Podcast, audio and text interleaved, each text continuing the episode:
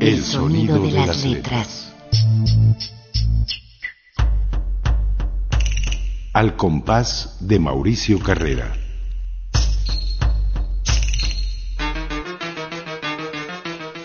Mente del escritor A la página del sonido.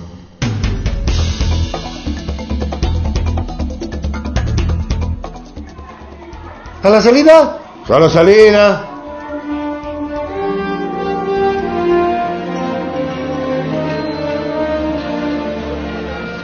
No podía creerlo. Martí chico. ¿Rosendo? ¿O Rosendo era el padre? Ah, sepa. En la calle les decían Martí Grande y Martí Chico, o los marcianos, como no faltó quien les pusiera, y el apodo cuajó. Marciano Grande y Marciano Chico, The Martians, usted entiende, habla inglés, ¿no? Sí, eran paisanos míos de Guanajuato, de allá por donde perdió Villa, del Bajío, el granero de México, pues.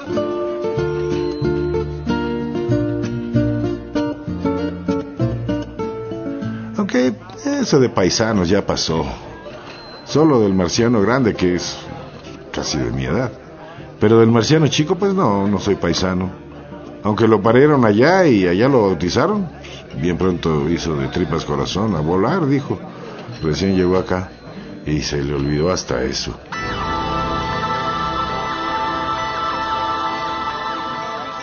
Se hizo de aquí, pues. Aquí aprendió y aprendió rápido.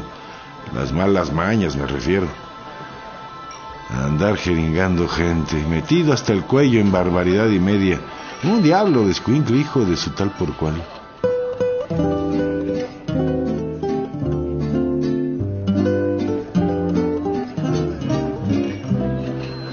A legua se le notaba.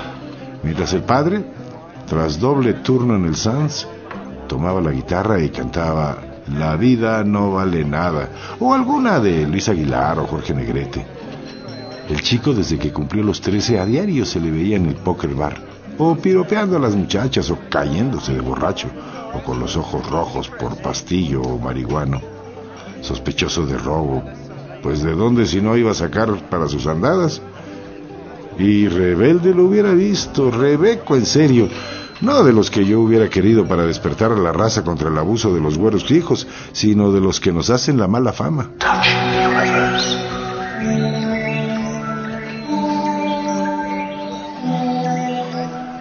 Lo hubiera visto, siempre con esa cara de no me busques porque me encuentras, y alebrestado, encabronadérrimo, rijoso pues, como aquel día en que por fortuna se murió.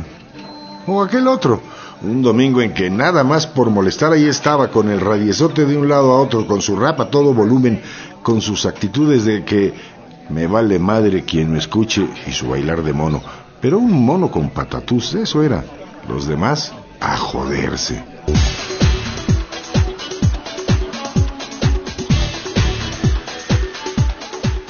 Me cansé, ¿eh, Martí? Le llamé la atención. Ya ni la molaba, ve usted, era la celebración de la hispanidad, verbena popular en pleno. Lo de verbena no es palabra mía, a mí no me gusta, pero ¿qué quiere? Así lo anuncian en los volantes y en el nevadense. Así se llama, verbena. Todos los años es lo mismo, el segundo domingo de septiembre en los jardines de la universidad para celebrar a Hidalgo y a la raza. La raza de bronce. Nosotros, los morenos, pues.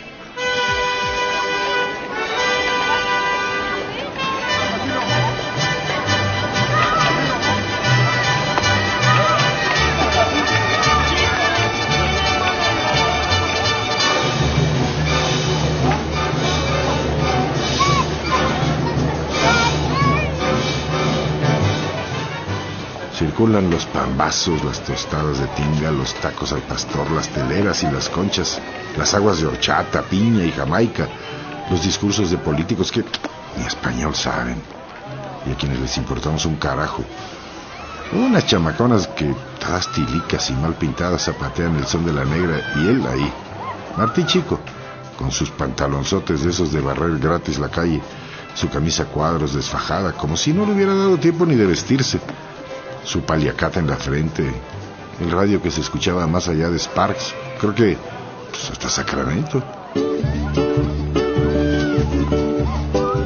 Le daba al baile o patatús y se carcajeaba de alguna tarugada con sus amigos, cortados todos con la misma tijera, ni a cuál irle. Igual de feos y fregados. De todos, era el único el que yo conocía. Respeta, le dije, respeta, chingaos, no hay que ser. ¿Qué no ves que aquí hay damas y niños? Me respondió señalándome con el dedo, me llamó viejo. Y lo soy, pero no pendejo ni amargado. Y sí, me gusta la música de José Alfredo. Y si hay fiesta con mambo, no falto. Y sí, nací mexicano y mexicano me voy a quedar. Y si pides respeto para el son de la negra y a esas chamaconas es porque tengo educación. Y no quiero ser como tú, hijo de la chingada.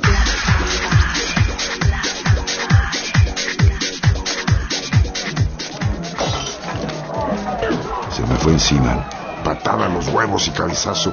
Un buen descontón, pues. No me lo esperaba. Terminé en el pasto escupiendo sangre.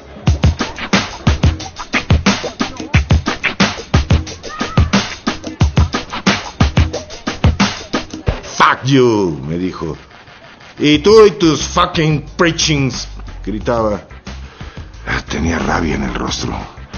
Sabía de mi labor en el barrio, mi entusiasmo por el 5 de mayo, el taller de piñatas, el concurso de poesía patria, la campaña antidrogas, la de Únete Hispano, el periódico mural, para el que una vez le pedí una mano a Martí Grande. Consíguete fotos allá de tu pueblo, le dije. Y me lo hizo de buena gana, gente noble, paisano, así tenía que ser, gente trabajadora, decente y normal, como nosotros, chingar. ¿Cómo es que de tal palo salió tal astilla. Rosendo. Rosendo era el grande, otra cosa, como dicen los chamacos de ahora. Bien buena onda y el hijo, ese desgraciado que de México solo veía tarugadas, pérdida de tiempo, un país jodido a que mejor era darle la espalda y otra vez el dedo y una patada. ¡Fuck you! volvió a gritarme.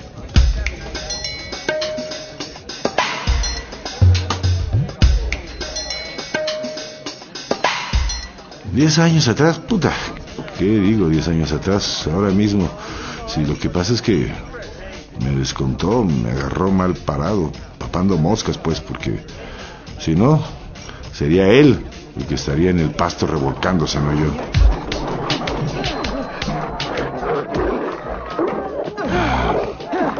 Déjalo, es un viejo, decían sus amigos. Old man, mis huevos. Nada más deja que me pare y te la parto, grandísimo hijo de toda tu... Y cuando Rey y Macedo acudieron a defenderme, ellos huyeron.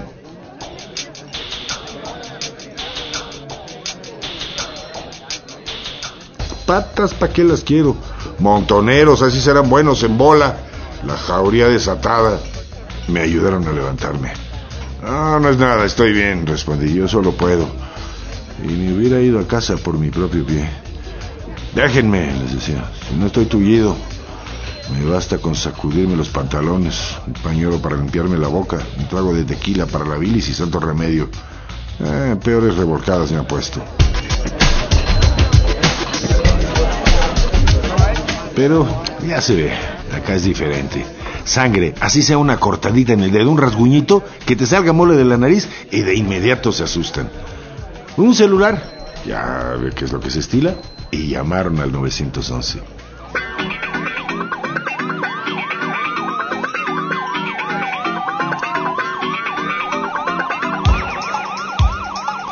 Llegaron los paramédicos, la policía, los curiosos de siempre. Yo dije, ah, me caí. Los demás que habían sido los Stingers. No, los marcianos, aseguraban algunos. Y aquellos otros que los llena Pac. Ah, daba igual, unos hijos de puta.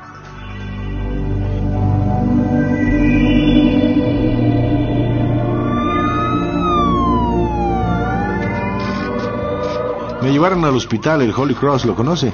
Allá por la salida a Susanville. El mismo en el que trabajo. Ya voy para 10 años. Desde que me cansé de servir mesas y barrer casinos. No, nunca más esa friega. ¿No que hoy era su día libre? Me preguntó con sorna uno de los enfermeros cuando me vio llegar. te a su madre aquí para ir al cine. No tarda, le contesté burlón. El canijo se desquitó a la hora de meterme hilo y aguja. Cinco puntadas. Ah, todavía tengo la cicatriz. Mire, aquí mero. Y sin embargo, chitón. Yo calladito.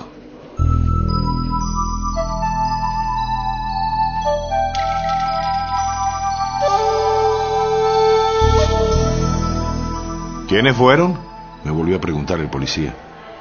Ya dije, pues por andar de pendejo me tropecé y me caí, esa es la puritita verdad, nada más que la verdad. ¿Cuántas veces quiere que se lo diga? Y el policía insiste, insiste. A callar no es la solución, me dijo. Hay que denunciarlo, solo así podemos echarles el guante, la mano larga de la ley.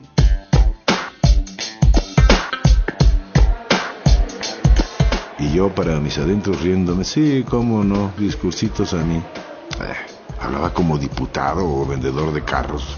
Me decía, no tenga miedo, es su deber ciudadano, hágalo ahora, de la cara. Solo así se podrá evitar más desmanes para que estos vándalos no sigan haciendo de las suyas. Vándalos. Vándalos. Me gustó la palabrita. El poli era calvo y chupaba una paleta de dulce como el detective aquel que salía en la tele, ¿se acuerda? Su voz era del sur. Venezuela, tal vez, o colombiano. Argentino no, de plano no era. Ya ve que a esos luego luego se les nota. ¿Qué andábamos? Ah, sí. El policía Columbo Sánchez. No, mejor Koyak Pérez. lo que necesitamos, terminó diciéndome, es que usted presente cargos para que lo mandemos a la refrigeradora por un rato. Al tambo, pues. Respondí, encogido de hombros. Ah, ¿Será que necesito lentes? ¿No vi esa rama? O, no sé, habrá sido un hoyo, quién sabe. Qué tonto fui. Ni meter las manos pude. Si para menso no se estudia, y yo también seguía con mi cantaleta porque antes muerto que entregar a uno de los míos.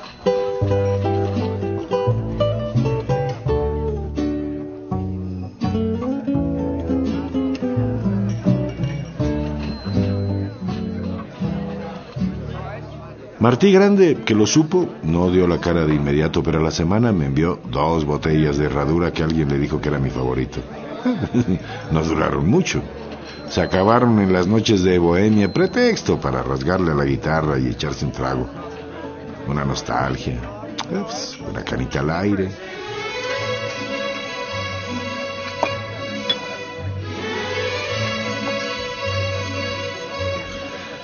Sí, todos los jueves nos juntábamos. Rey, su mujer, el flaco González, Armenta, la güera Atkins y pues, quien por ahí aparezca. Bienvenidos todos. Ustedes si quieren, pasado mañana, apunte la dirección. Tomen esta servilleta. Aquí cerquita.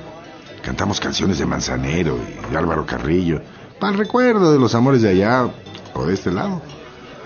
O hablamos mal de este país, tierra de promisión y a, pues, las, las botellas, claro.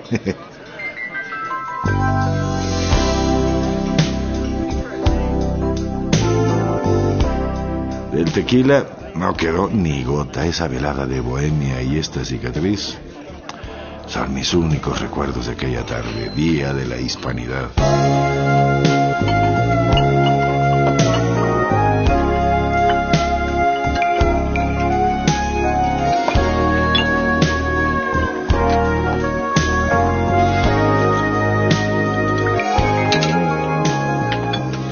Martí Chico nunca lo volví a ver. Hasta ese día en que entró al hospital. No me lo va a creer. Pero esa vez la cicatriz me estuvo duele y duele. Lo que son las cosas, ¿no? Tormenta, pensé. Porque es verdad lo que dicen, duele cuando hay mal tiempo. La piel como que se encoge, como que se acomoda. Haga de cuenta que no le gustara su nuevo sitio y quisiera regresar al de antes. Ese día desde que me desperté, eso mismo sentía.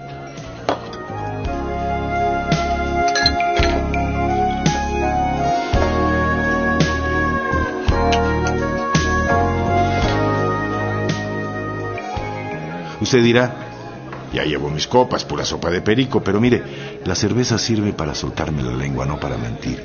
Porque ese día, el de los balazos, cuando le llegó su hora a Martí Chico, por esta, mire, me caí, que la cicatriz me estuvo doliendo, se lo juro.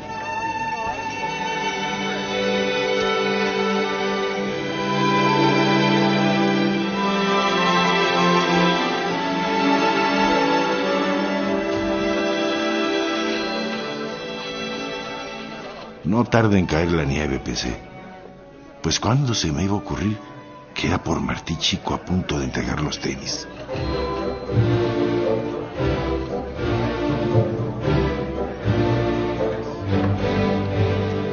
Hacía frío, principios de diciembre, un frío horrible.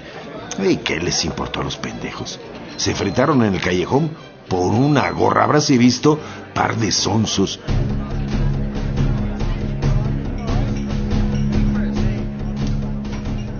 Martí Chico, sobre todo.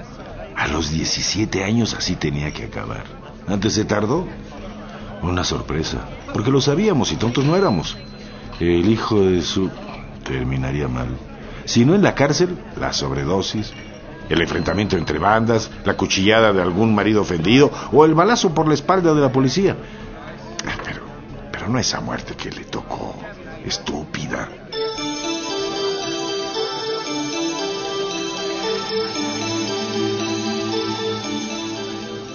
Una muina. Pero más muina me da lo que pasó después. El mundo en serio que está al revés. Nunca lo hubiera creído y sin embargo... Se enteró usted, ¿no? Las condolencias de medio mundo, hasta del presidente. Un héroe, carajo. En eso lo convirtieron, un chico ejemplar. Ah, ni la burla perdonan.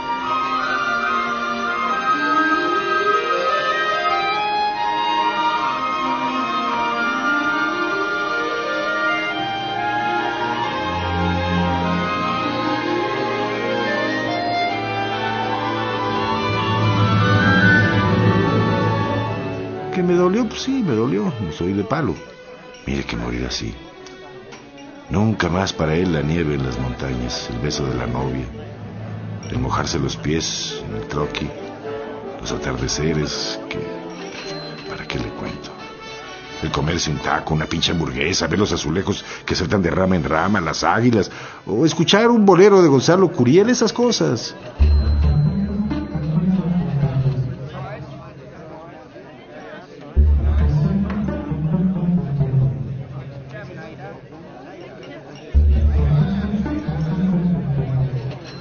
Yo tan solo pensaba, tormenta. Que se preocupen los demás, los que están afuera, porque yo adentro, en el hospital, calientito trabajando, el pasillo reluciente.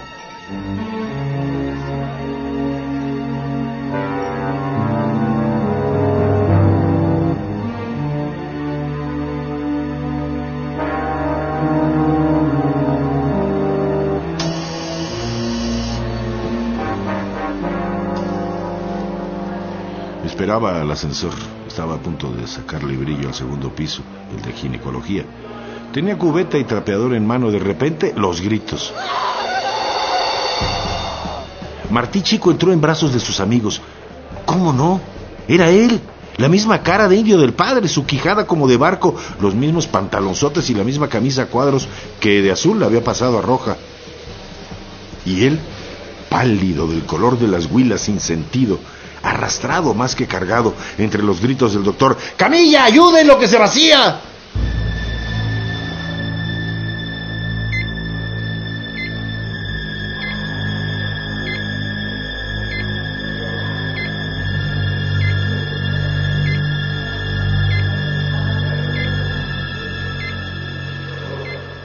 Parecía muerto.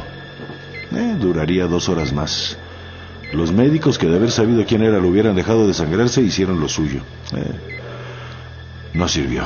Estiró la pata. Era un colador, nueve balazos. Infeliz muchacho. ¡Qué de sangre! La hubiera visto el reguero que hizo desde la entrada.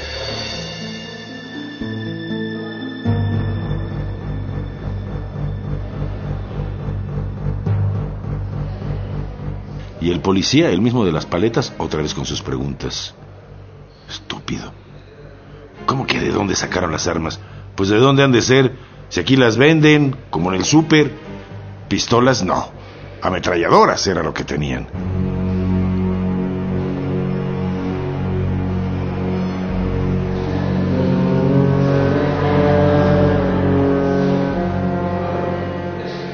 Martí Grande, Rosendo. Llegó con su uniforme del Sanz, su cara de pasmo y larga de dolor, hinchada por el llanto. El policía jode y jode preguntándole.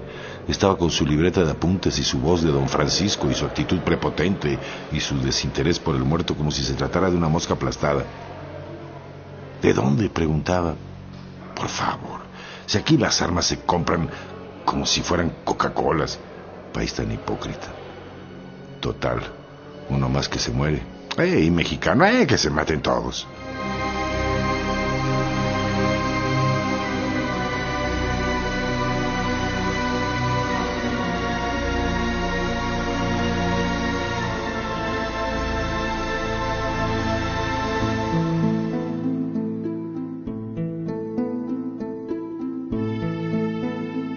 Pero mire, llamaron la atención la forma de matarse. ¡A la salida, Zanafadich! ¡A la salida, fucking you! Se dijeron y allí se encontraron.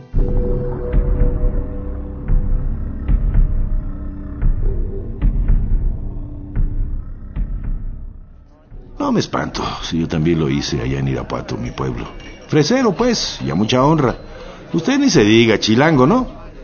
que como lo sé, pues se le nota. No hay pierde, inconfundibles. En Irapuato le decía, me peleé muchas veces. Nunca falta el que se quiera pasar de listo, como el tal Andrés en sexto de primaria. El cabrón me hacía la vida de cuadritos. Me quitaba la torta, me escupía desde las escaleras, me lamentaba, hasta que un día me harté. Lo zarandeé y me retó. A la salida, pues órale. Nos dimos bien y bonito, nos pusimos una. Los pantalones rasgados, mole en la nariz, los ojos morados. Eh, pero nunca más volvió a molestarme.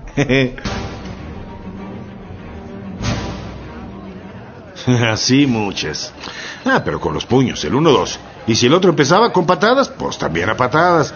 Tome, hijo de la chingada, para que no me ande madrugando. Pero con armas, a balazos, no, hagamos el favor, a balazos, una estupidez.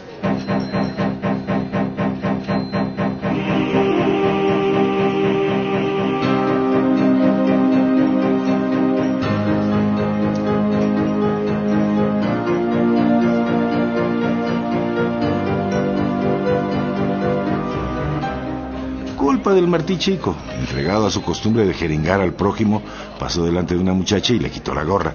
Ay, no lo hubiera hecho. Era la hermana del toro Bill Teresy, de los Stingers, quien fue a reclamarle. Ah, se dijeron de cosas. Pasó un maestro, lo separó, alguno de los dos dijo, a la salida, pues órale. Y en el callejón que se dan de tiros, como en el viejo este, dijeron los periódicos. Teresy entregó a Imero el equipo. Martí Chico, unas horas más tarde.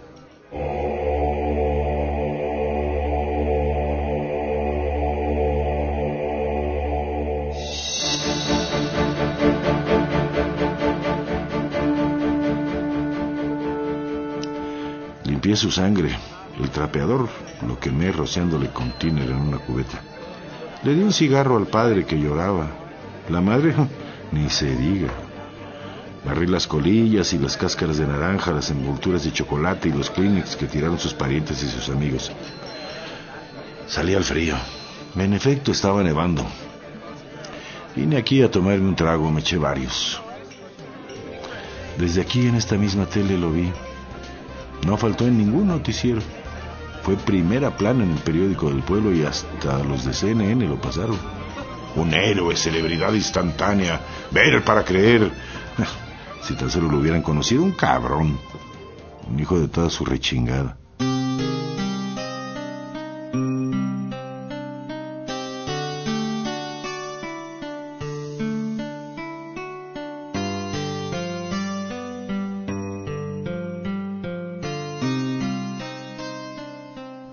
Dos días después, fui al entierro.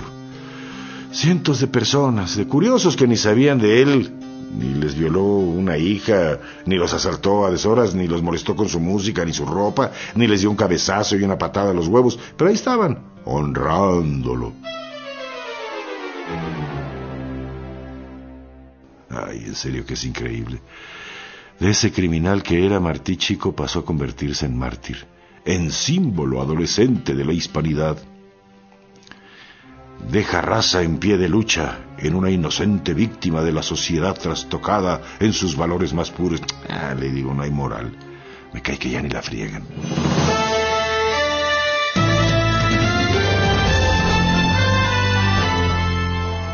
Ver para creer. Ah, de esto hace una semana.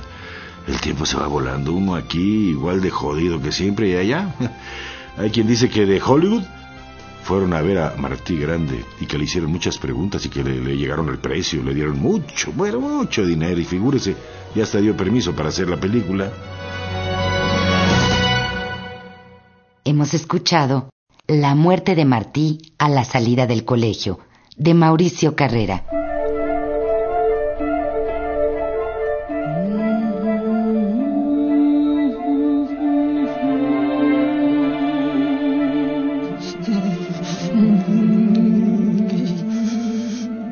Sonido de las letras. De la mente del escritor a la página del sonido.